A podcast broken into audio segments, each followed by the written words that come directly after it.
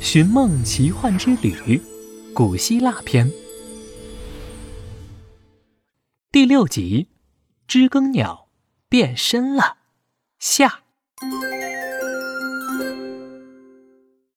上集我们说到，小泼猴用万能手表放大了知更鸟，骑在鸟背上，焦急地搜寻着特洛伊正在呼救的百姓。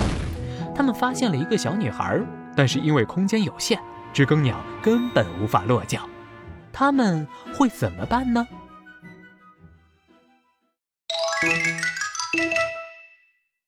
狭窄的巷道根本没有知更鸟落脚的地方，火越烧越大，眼看着小女孩就要消失在浓烟里了。万能手表，泡泡弹发射！小泼猴急中生智，向小女孩发射了一枚泡泡弹，一个圆圆的泡泡瞬间包裹住了小女孩，晃晃悠悠地升到了空中。知更鸟立马飞到了泡泡下方。万能手表，泡泡弹消失！随着小泼猴一声令下，泡泡应声而破，小女孩稳稳地落到了鸟背上。他们成功了，大家兴奋地互相击掌。合作愉快！合作愉快！哼哼猪吧唧亲了一口知更鸟的大脑袋。龙小白拉着小女孩躲在知更鸟的羽毛下。此刻的特洛伊城里，没有哪个地方能比这儿更安全了。远处又传来了求救声，知更鸟载着星火少年队向下一个目的地进发了。就这样，他们利用知更鸟和泡泡弹救了很多特洛伊城的百姓。等到希腊联军已经彻底攻陷特洛伊城的时候，知更鸟的每一片羽毛下都藏了一个被拯救的特洛伊人。大家连连感谢着小泼猴他们，并坚信星火少年队是大地神盖亚派来的救援军。知更鸟张开丰满的羽翼，翱翔在战火之上，一路向西飞入一个隐秘的小山坳。这是小泼猴和河马憨憨利用地形侦察系统挑选出来的适合人类居住的地方。他们将特洛伊人在此地放下，相信不久之后，一个新的家园会在这里出现，而他们的文明也将得以延续。嗯，虽然我到现在都还没躺着大吃一顿，不过当大英雄的感觉可真不赖。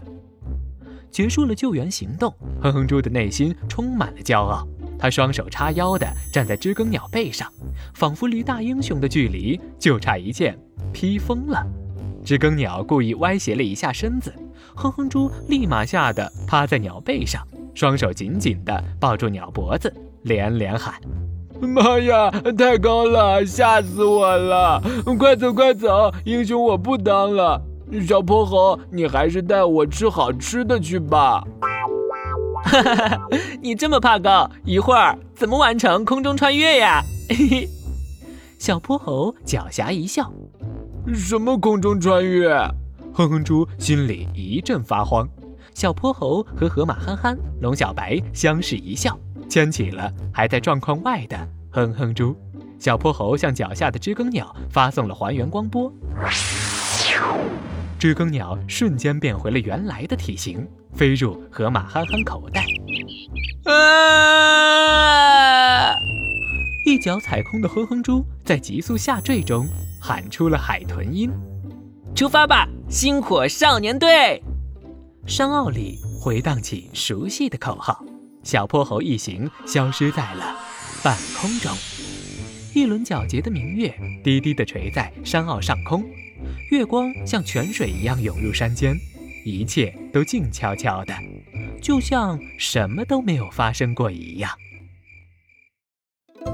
这一次，万能手表会带他们去到哪里呢？穿越隧道里的震颤还会再次发生吗？小知更鸟能否找回它的主人阿斯提亚？请听下集：哼哼猪的搞笑制铁饼大赛。